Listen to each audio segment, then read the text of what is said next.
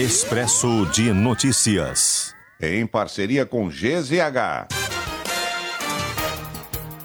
Senado aprova projeto que acaba com a chamada saidinha de presos em feriados e datas festivas. Como o texto foi modificado, matéria voltará para análise da Câmara dos Deputados. A proposta tramita no Congresso desde 2013, mas ganhou força nos últimos meses. Para especialistas, fim do benefício pode prejudicar a ressocialização dos presos. Projeto que reajusta salário do magistério estadual deve ser enviado pelo governo à Assembleia ainda nessa semana. Correção será de 3,62%, mesmo índice aplicado ao piso nacional do magistério pelo governo federal.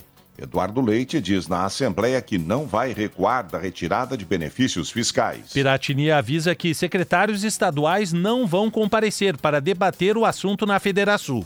Dívidas renegociadas pelo Programa Federal Desenrola Brasil somam 36 bilhões e 600 milhões de reais. Mais de 12 milhões de pessoas já refinanciaram débitos de contas em atraso. Tenente Portela confirma terceira morte por dengue em 2024, a quinta registrada no estado desde janeiro. Os outros dois casos fatais foram em Santa Cruz do Sul e em Santa Rosa. Vítima mais recente é uma mulher de 75 anos que morreu na sexta-feira passada. Porto Alegre tem quase nove vezes mais casos de dengue do que no mesmo período de 2023. São 141 registros agora contra, 100, contra apenas 16 no ano passado. Sindicância do SAMU estadual sugere responsabilização de diretores, coordenadores, médicos e do enfermeiro denunciante no caso de descumprimento dos horários das escalas de trabalho do serviço de urgência. Investigação interna ouviu 33 profissionais da Central de Atendimento Estadual.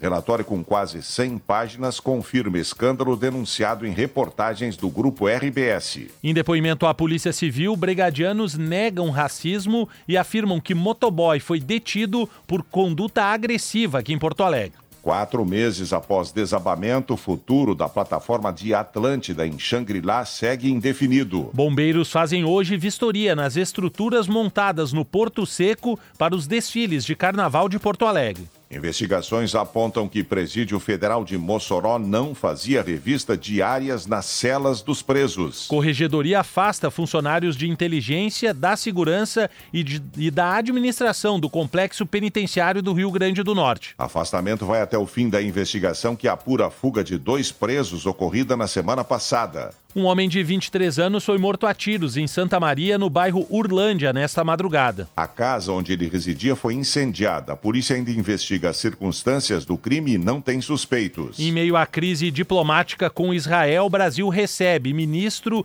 das Relações Exteriores do G20 para discutir reforma da ONU. Presidente do Senado, Rodrigo Pacheco, acha que Lula deve se retratar de fala comparando guerra de Gaza com o Holocausto. Presidente da Colômbia vê eh, genocídio covarde em Gaza e diz que presidente brasileiro apenas falou a verdade. Pedido de impeachment de Lula tem mais de 100 assinaturas com apoio de parlamentares até da base governista, mas líderes do Congresso descartam possibilidade do processo de afastamento seguir adiante. Defesa de Jair Bolsonaro diz que o presidente do, que o ex-presidente ficará calado no depoimento amanhã à Polícia Federal sobre o plano de golpe de Estado. Governo da Argentina aumenta salário mínimo em 30% em meio à inflação de mais de 250%. Mãe de Alexei Navalny pede que Vladimir Putin entregue o corpo do filho para sepultamento, mas peritos do governo russo afirmam que precisam de 14 dias para completar a perícia. Expresso de Notícias, em parceria com GZH.